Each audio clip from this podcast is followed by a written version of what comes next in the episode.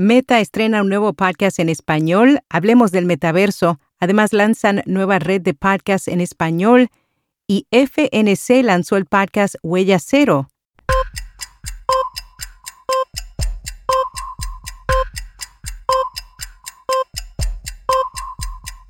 Notipod hoy, un resumen diario de las tendencias del podcasting.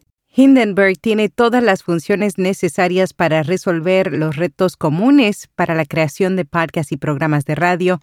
Prueba Hindenburg Pro gratis con nuestro código especial y recibirás 60 días de prueba y un 30% de descuento en la membresía anual. Detalles en el enlace.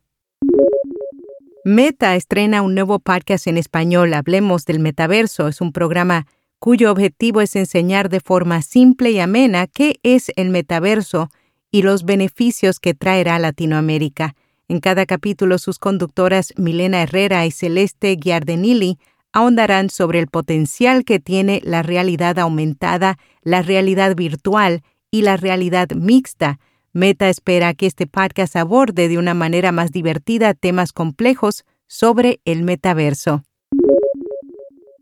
lanzan nueva red de podcasts en español con cinco programas sobre deportes y apuestas. Jefe Bet Podcast Network ofrecerá podcasts en vivo y pregrabados, ampliará la red de creadores de contenido propio de 5 a 15 y producirá programas exclusivamente en español, cubriendo temas como deportes de fantasía, apuestas deportivas y apuestas en general.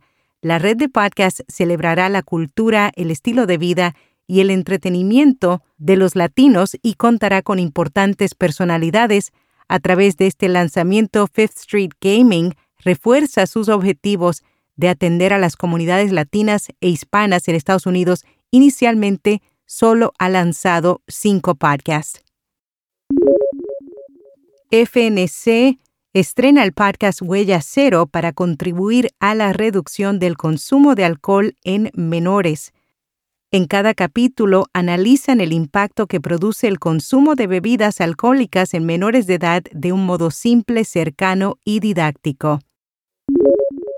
¿Cómo es realmente el panorama competitivo del podcasting? En la actualidad hay alrededor de 4 millones de podcasts, pero ¿con cuántos realmente se está compitiendo? Tom Webster analizó el mercado para encontrar una respuesta y delimitó la investigación estudiando solo aquellos podcasts que estaban activos, junto con Brian Barletta, revisó los datos de un cuarto de cada episodio publicado por los 50 mejores podcasts según las métricas de Edison más recientes, encontró que algunos de estos podcasts ni siquiera lanzaron un nuevo episodio ese trimestre, sin embargo allí estaban activos. De igual forma, consideró que tampoco es probable que se compita con todos los podcasts en producción activa porque no todos los podcasts producidos activamente son consumidos activamente. Por tanto, llegó a la conclusión que en realidad no se está compitiendo contra 4 millones de programas.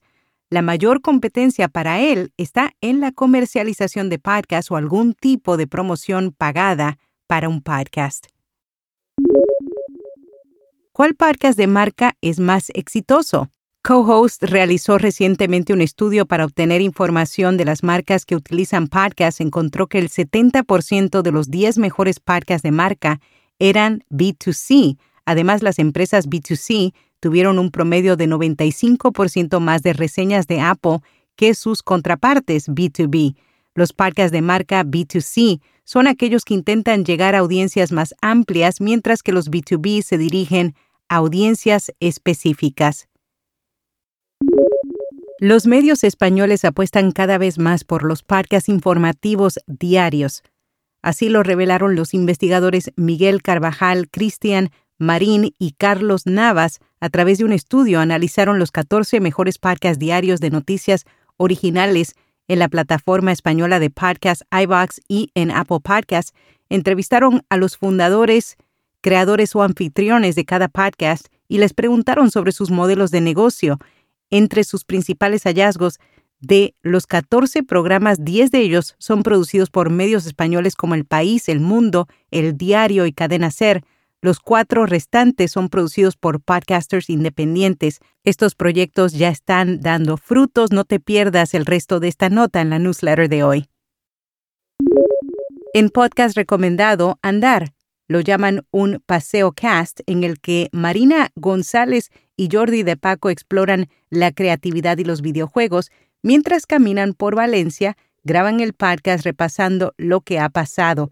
Ya están en su tercera temporada. Y hasta aquí, no tipo doy.